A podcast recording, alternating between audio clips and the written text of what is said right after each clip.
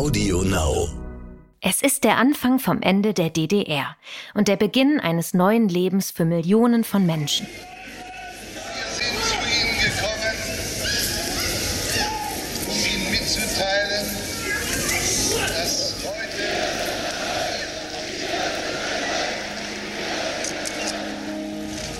Das tritt nach meiner Kenntnis ist das sofort. Unverzüglich.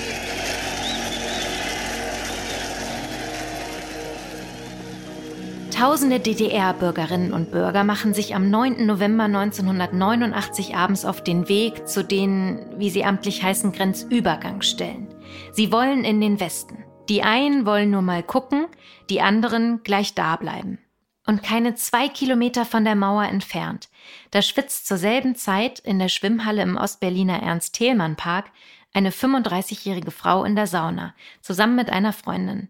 Sie bekommt nicht mit, was die Tagesthemen an diesem Abend im Westfernsehen melden. Guten Abend, meine Damen und Herren. Im Umgang mit Superlativen ist Vorsicht geboten, sie nutzen sich leicht ab. Aber heute Abend darf man einen riskieren. Dieser 9. November ist ein historischer Tag.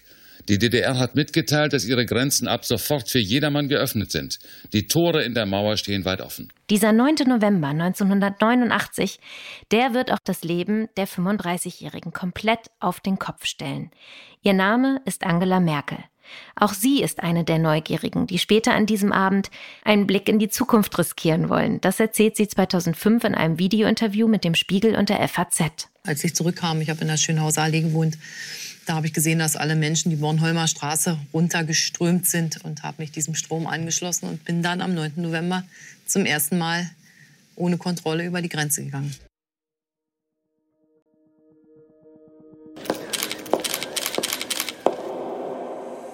Sie kennen mich und Sie wissen, was ich anpacken möchte und wie ich das mache. Ein Leben ohne Krisen ist natürlich einfacher, aber wenn sie da sind, müssen sie bewältigt werden. Das wäre jetzt ja falsch zu sagen, ich bin nicht eitel. Man möchte ja jetzt keine Zumutung für seine, sein Gegenüber sein. Tendenziell, glaube ich, gibt es bei Frauen eine gewisse Sehnsucht nach Effizienz. Effizienz. Das ist Über Merkel, Vertraute erzählen. Wir widmen uns einer Frau, die die Politik verändert hat, aber die sich eben auch selbst durch die Politik verändert hat. Angela Merkel, über die man doch schon so viel weiß, aber eben immer noch nicht genug. Mein Name ist Anna-Beke Gretemeyer und ich bin Chefredakteurin des Stern.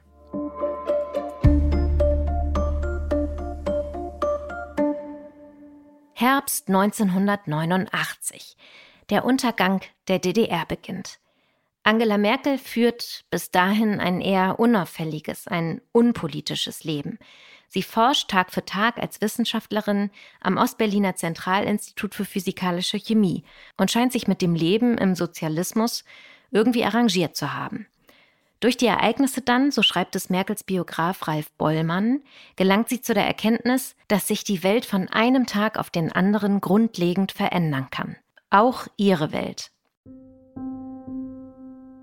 Angela Merkel kehrt dann in der Nacht vom 9. auf den 10. November noch nach Ostberlin zurück. Sie muss am nächsten Tag arbeiten. Doch sie will die Wende mitgestalten. Sie geht auf Parteisuche, wie sie es nennt. Die Sozialdemokraten, die gefallen ihr nicht, unter anderem, weil sich dort alle duzen. Schließlich besucht sie an einem Wochenende im Dezember dann eine Versammlung des demokratischen Aufbruchs und kommt zum nächsten Treffen wieder. Sie macht sich in dieser Oppositionsgruppe nützlich, Sie schließt zum Beispiel die Westcomputer in der Parteizentrale an. Sie besucht aber auch das ein oder andere Seminar und bildet sich weiter. Erst nach der ersten und zugleich letzten freien Wahl in der DDR im März 1990 macht sie den Schritt in die breite Öffentlichkeit. Sie wird stellvertretende Sprecherin der Regierung von Ministerpräsident Lothar de Maizière. So viel zu Merkel. Und noch eine zweite Frau betritt in dieser Zeit die große politische Bühne. Sabine Bergmann-Pohl. Vom Beruf ist sie Ärztin, damals 43 Jahre alt. Sie wird am 5. April 1990 die erste demokratisch gewählte Volkskammerpräsidentin. Sie ist damit das letzte Staatsoberhaupt der DDR. Die Volkskammer erklärt den Beitritt der DDR zum Geltungsbereich des Grundgesetzes der Bundesrepublik Deutschland gemäß Artikel 23 des Grundgesetzes mit der Wirkung vom 3. Oktober 1990. Abgegeben wurden 363 Stimmen. Mit Ja haben 294 Abgeordnete gestimmt. Deutschland wird wiedervereint werden, sagt Sabine Bergmann-Pohl. Sie und Merkel, sie sind Parlament und Regierung. Beide arbeiten in diesen letzten Monaten der DDR auf die Einheit hin. Für Angela Merkel nimmt die Karriere in der Politik jetzt richtig Fahrt auf. 1990 tritt der demokratische Aufbruch der CDU bei und damit natürlich auch sie selbst. Das heißt, das ist der Zeitpunkt, wo sie CDU-Mitglied wird. Sabine Bergmann-Pohl ist damals bereits seit neun Jahren Mitglied der Ost-CDU. Angela Merkel hatte natürlich durch die Zeit als stellvertretende Regierungssprecherin die Möglichkeit, sich auch langsam in die Politik äh, letztendlich einzuarbeiten. Und ich habe richtig gemerkt, wie sie sich also letztendlich zur Vollblutpolitikerin entwickelt hat und äh, wo ich dann erstaunt war und gedacht habe, macht man denn sowas, als sie den öffentlichen Brief äh, ähm, über Helmut Kohl geschrieben hat. Da war ich so ein bisschen verunsichert, weil ich gedacht habe, äh, Kohl war ja eigentlich immer ein Förderer auch von Angela Merkel und ähm, jetzt äh, brüskiert sie ihn und da habe ich so gedacht, macht man das eigentlich? Äh, aber Politik ist da auch ziemlich hart und konsequent in der Beziehung. Der offene Brief, von dem Sabine Bergmann-Pull spricht, ist der berühmte Gastbeitrag in der FAZ. Erschien rund zehn Jahre nach der Wende am 22. Dezember 1999. Darin schreibt Angela Merkel, damals CDU-Generalsekretärin, die Partei müsse sich von so wörtlich ihrem alten Schlachtross, also Helmut Kohl, lösen und ihre eigenen Wege gehen. Die CDU ist damals seit gut einem Jahr abgewählt. Ein jahrelang unter dem Parteivorsitzenden Helmut Kohl aufgebautes System aus schwarzen Kassen und dubiosen Spenden wird öffentlich. Eine sehr aufregende Zeit. Der Artikel in der FAZ ist der Bruch zwischen Angela Merkel und ihrem Förderer Helmut Kohl. Sie macht damit gewissermaßen den Weg frei für ihre weitere Karriere. Den Grundstein legt sie aber schon davor und damit zurück zu Sabine Bergmann-Pohl in die frühen 90er Jahre. Haben Sie Angela Merkel als machtbewusst empfunden, als zielstrebig? Ja, ich meine, Sie können so eine äh, äh, Funktion als Bundeskanzlerin und dann vielleicht noch als Ostdeutsche können sie äh, nicht so lange Zeit äh, haben, wenn sie nicht zielstrebig sind, wenn sie nicht machtbewusst sind. Äh, sie hat ja einige der Herren in ihre Schranken gewiesen und das äh, mit einer Nonchalance, das habe ich schon manchmal, äh, habe ich mich schon darüber gewundert. Diese Unbekümmertheit, die zeigt sich zum Beispiel in einem Spiegel-TV-Beitrag von 1990.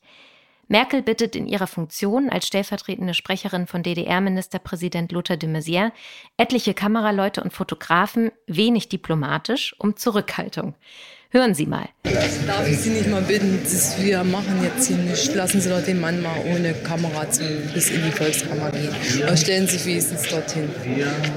Das ist doch wirklich nicht, nicht schön, wenn der kaum, dass er durch die Tür kommt, immer so ein Mikrofon in die Hand gehalten kriegt.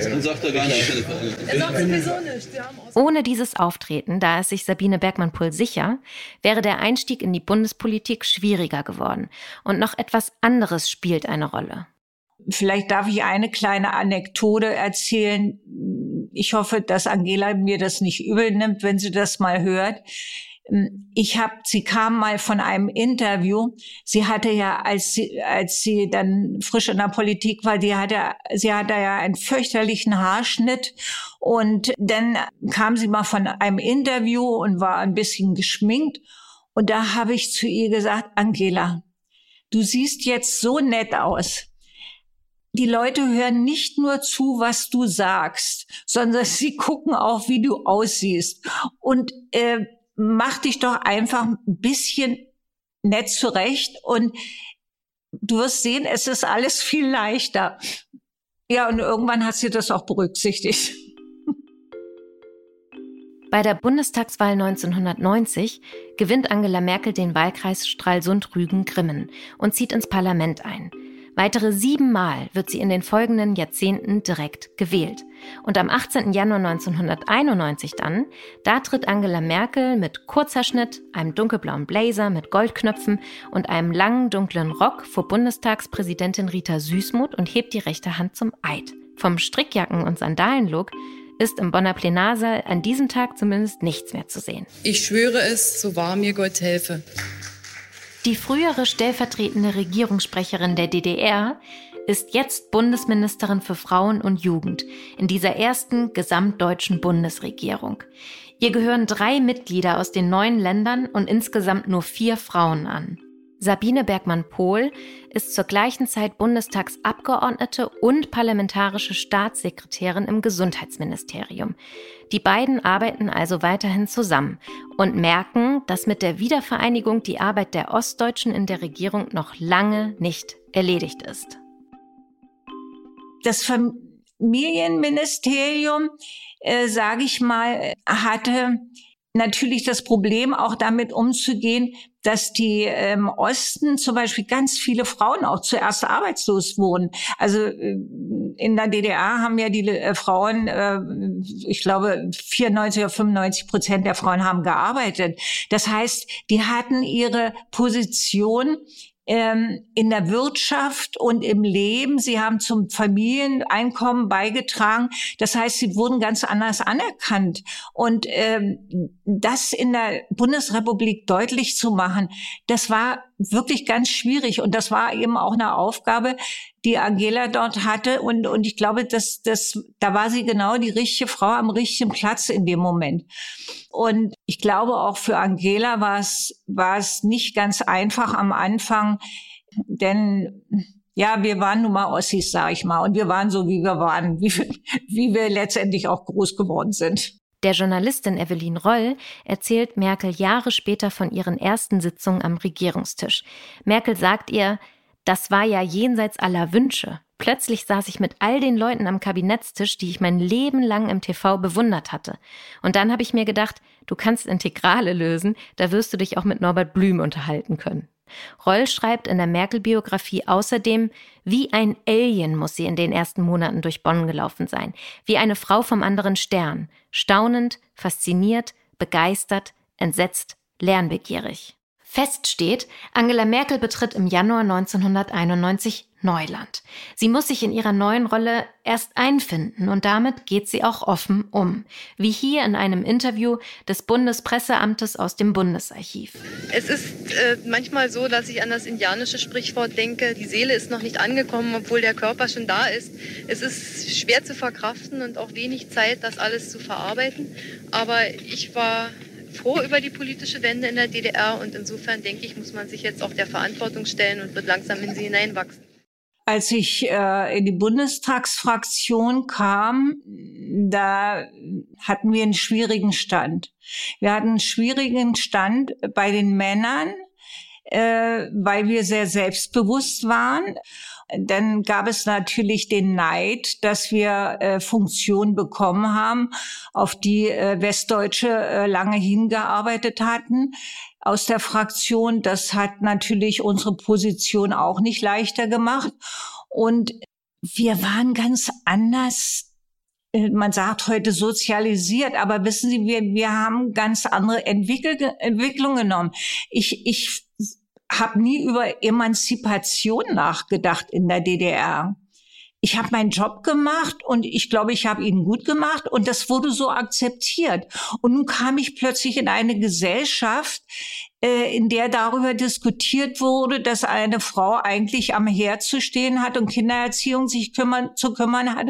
Äh, wir sind angegriffen worden, weil wir aus einem Land kamen, äh, das äh, äh, eine Diktatur war, warum wir uns nicht gegen diese Diktatur früher gewehrt hätten. Das heißt also, die Unkenntnis über unser Leben in der DDR die war groß und das hat mich eigentlich erschüttert. Und das war eine ganz schwierige Zeit für uns. Diese westdeutsche Überheblichkeit, dieser Chauvinismus, mit denen die Frauen konfrontiert waren, das war ein ganz schön dickes Brett. Aber dann gab es auch noch ganz banale Probleme. Sie müssen einfach wissen, wir hatten keine Büros, wir hatten keine äh, Telefone, wir hatten keine Autos, wir hatten gar nichts. Und die, die, die äh, Volkskammerabgeordneten haben teilweise in ehemaligen Stasi-Gästehäusern gewohnt. Also wir wurden in eine Situation hineingeworfen, die für uns völlig neu war. Und ähm, somit hat jeder versucht, eben wirklich das Beste zu geben und äh, ohne auch zu wissen, was die Zukunft bringt. Eine meiner Lieblingsszenen, die habe ich bei der Recherche bei den Kollegen vom Deutschlandfunk gehört. Im Podcast Merkel-Jahre erzählt ihr damaliger Vertrauter Hans-Christian Maas eine Szene, die zeigt, wie die frisch gebackene Frauen- und Jugendministerin sich das Amt ja so Stück für Stück erschließt. Meine Frau machte in Wannsee bei meiner Schwiegermutter Tee und dann lagen ja äh, der Fritz Holzbart, Angela und ich auf dem Fußboden und haben das Organigramm dieses Frauenministeriums ausgebreitet, um ihr klarzumachen, wie das überhaupt läuft und was da läuft und nach Bonn und so weiter. Und so hat sie dann angefangen. Zu ihren großen politischen Themen gehörten in dieser Zeit die Ausschreitung der Rechten von Rostock-Lichtenhagen.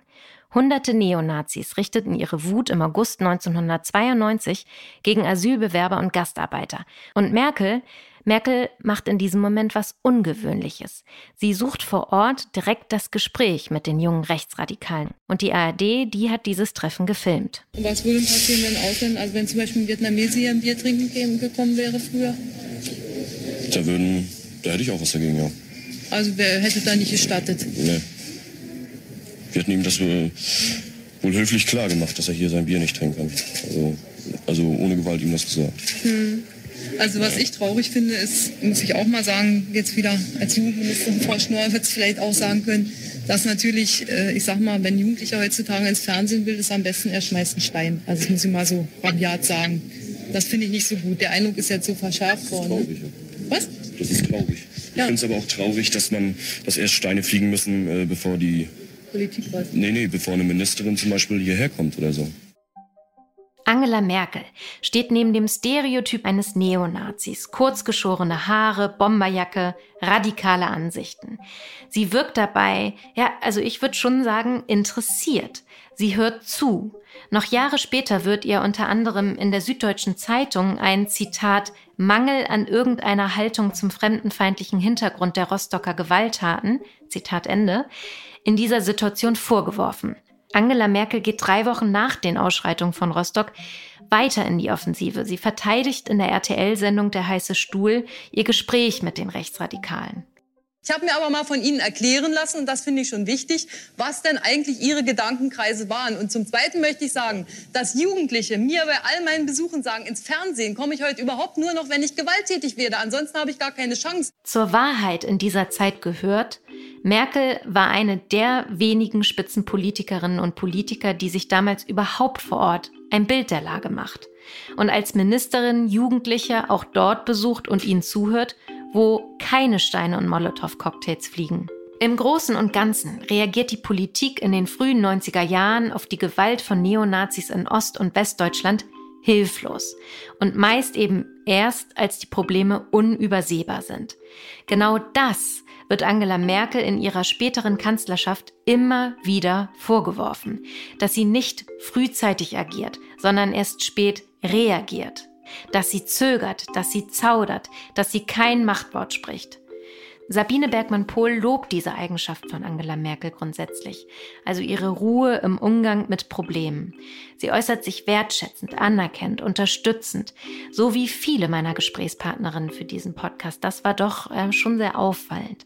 Vielleicht ist das ein Phänomen unter Frauen in der Politik, vielleicht aber auch unter Frauen generell, dass eben nicht kritisch nachgetreten wird, sondern dass man sich eher wohlwollend äußert das Witz hier ist ja auch zum Beispiel, dass äh, Angela Merkel teilweise im Ausland mehr Anerkennung erfährt als hier in Deutschland. Und äh, das macht mich eigentlich traurig, weil äh, wir werden noch manchmal uns nach ihr sehen, nach ihrer Ruhe, nach ihrer Ausgeglichenheit, nach ihrem ähm, ähm, Fähigkeit, Kompromisse herzustellen, auch zwischen völlig unterschiedlichen Interessen. Und eins kann ich nur den Menschen sagen, also so einen Job zu übernehmen, kostet so viel Kraft. Die Dinge beschäftigen sie ja immer weiter. Und ich habe sie mal gefragt, in, mal als wir, glaube ich, irgendwie bei einer Weihnachtsfeier oder so. Ich sah Angela, da war ich aber schon lange aus der Politik raus. Ich sah Angela, wie hältst du das eigentlich aus?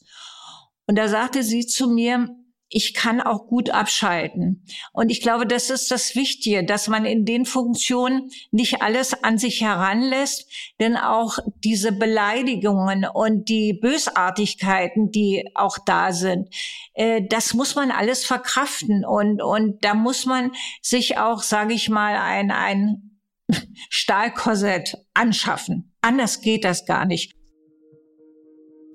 Der Kontakt zwischen Sabine Bergmann-Pohl und Angela Merkel, der wird nach der deutschen Einheit enger, als er noch vor der Wende war. Schließlich arbeiten sie jetzt gemeinsam in derselben Bundesregierung. Aber verbindet sie das auch privat? Ich sag mal, wir waren keine engen Freundinnen, wenn man das so äh, will. Ich habe ihr gegenüber immer äh, eine gewisse Bewunderung entgegengebracht, die ich vielleicht auch nicht so gezeigt habe, ist ja völlig klar. Aber ich habe immer innerlich den Hut gezogen und habe gedacht, die hat Courage, die hat Mut. Äh, und äh, aber ein Mensch verändert sich ja auch in, in so einer Funktion. Also wenn wir uns sehen, wir begrüßen uns freundlich und, und äh, wechseln freundliche Worte, das ist völlig klar. Aber ähm, sie hat ja eine ganz andere politische Karriere genommen und ich bin eher wieder in die Niederungen anderer Funktionen gegangen. Bis 2002 sitzt Sabine Bergmann-Pohl noch im Bundestag, ehe sie dann die aktive Politik verlässt und Ehrenämter annimmt. Zum Beispiel wird sie Präsidentin des Berliner Roten Kreuzes. Als Ärztin hat sie dann übrigens nicht wieder gearbeitet. Anfang 2021 sagt sie in einem Interview mit der Bundeszentrale für politische Bildung, viele aus dem früheren Kreis der Wendepolitikerinnen seien gescheitert. Doch sie sagt auch, die einzige, die nicht gescheitert ist, war Angela Merkel ich hatte nie den Willen, äh, so eine politische Karriere äh, weiter äh, zu führen. Und das habe ich bei ihr bewundert. Das war, hat sie hervorragend verstanden und sie hat wahrscheinlich auch, ihr Ziel war auch ganz anders. Also es kommt ja hinzu, sehen Sie mal, ich habe eine Familie, ich habe Kinder, ich habe jetzt ein Enkelkind äh, Sie müssen Rücksicht auf die Familie nehmen. Äh, was denken Sie, was ich für eine Angst in der Volkskammerzeit äh, um meine Kinder hatte? Ich habe Morddrohungen gekriegt. Äh, äh, also das sind so alles familiäre Zwänge, die man dann hat äh, die sie Gott sei Dank nicht hatte. Und, und äh, ich glaube, das ist eben heute noch immer das Manko in der Politik. Und man wundert sich immer, dass äh, man zu wenig Frauen auch in der Politik hat. Aber je höher man in Funktionen einsteigt, desto weniger Familienleben hat man einfach. Und äh, diese Funktionen gehen alle zu Lasten auch der Familie. Das muss man einfach ganz deutlich feststellen. Ich frage mich so ein bisschen, Sie, Sie sagen, Sie haben sie bewundert, aber das hat man natürlich nicht gesagt. Und ähm, Sie haben sich kennengelernt, waren freundlich miteinander, aber keine engen Freundinnen. Haben Sie denn in der ganzen Zeit, ähm, wo Sie sich immer wieder begegnet sind, haben Sie da Angela Merkel auch als Mensch kennengelernt, nicht nur als Politikerin? Ich habe sie mal, äh, ich, da war sie äh, Umweltministerin da war sie im Ausland und hatte ein Interview gegeben und Kohl regte sich ganz fürchterlich darüber auf und äh, und ich habe auch gedacht, was ist sie da, was ist da in sie gefahren? Und sie kam zurück und auf der Regierungsbank habe ich zu ihr gesagt, äh, Angela, wie konntest du sowas sagen? Da merkte ich, wie sie fast platzte und mich anzischte, fang du dich auch noch an. Äh, mir reicht schon der Anruf von Helmut Kohl.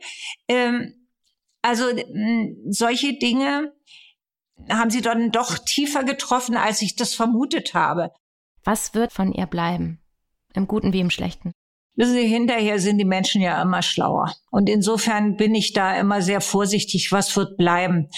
Was mir bleibt, ist dass sie als Frau und als Ostdeutsche über diese lange Zeit die Bundesrepublik geführt hat und Letztendlich denken Sie mal daran, die Arbeitslosigkeit ist geringer geworden, die Integration in Europa hat sich verstärkt, wobei es jetzt wieder problematischer ist, gebe ich auch zu. Ähm, aber sie hat sehr viel vorangebracht und sie hat dieses Land in einem, mit einer sehr ruhigen, besonnenen Art geführt. Und äh, sie hat immer, sage ich mal, ihre Überzeugung auch gelebt und auch in der Politik. Und alle Frauen können sich eigentlich ein Beispiel an ihr nehmen. Ich meine, muss, es muss nicht jeder Bundeskanzler werden, aber äh, dass man als Frau doch eine ganze Menge auch erreichen kann, wenn man das will. Das war über Merkel Vertraute Erzählen. Dieses Mal mit Sabine Bergmann-Pohl, dem letzten Staatsoberhaupt der DDR. Mein Name ist Anna-Beke Gretemeier. Ich bin Chefredakteurin der Stern und in der nächsten Folge treffe ich auf Hannelore Rönsch und Gerda Hasselfeld. Die beiden waren mit Angela Merkel zusammen das Drei-Mädels-Haus. Und was es damit auf sich hat, hören Sie wieder rein. Sie hat in kleiner Runde gelegentlich von den persönlichen Erfahrungen in ihrer Jugendzeit und Studienzeit berichtet, die sehr amüsant äh, waren, die auch sehr persönlich waren. Sie hat berichtet über die Situation, wie sie die Dacia aufgebaut haben und wie da getauscht wurde von einzelnen Materialien, damit man überhaupt an das Baumaterial und so weiter kam.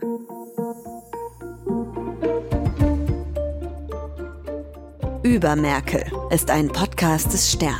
Host Anna Beke Grietemeier. Leitung Isa von Heil. Redaktion und Drehbücher Daniel Wüstenberg und Heiko Beer. Projektkoordination Julia Lukasewitsch. Produktion und Sounddesign Wei Kwan und Nicolas Fiemerling.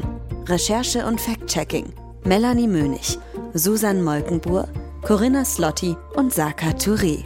Beratung Bernie Meyer und WakeWord Studios. Dieser Podcast ist eine Produktion der Audio Alliance.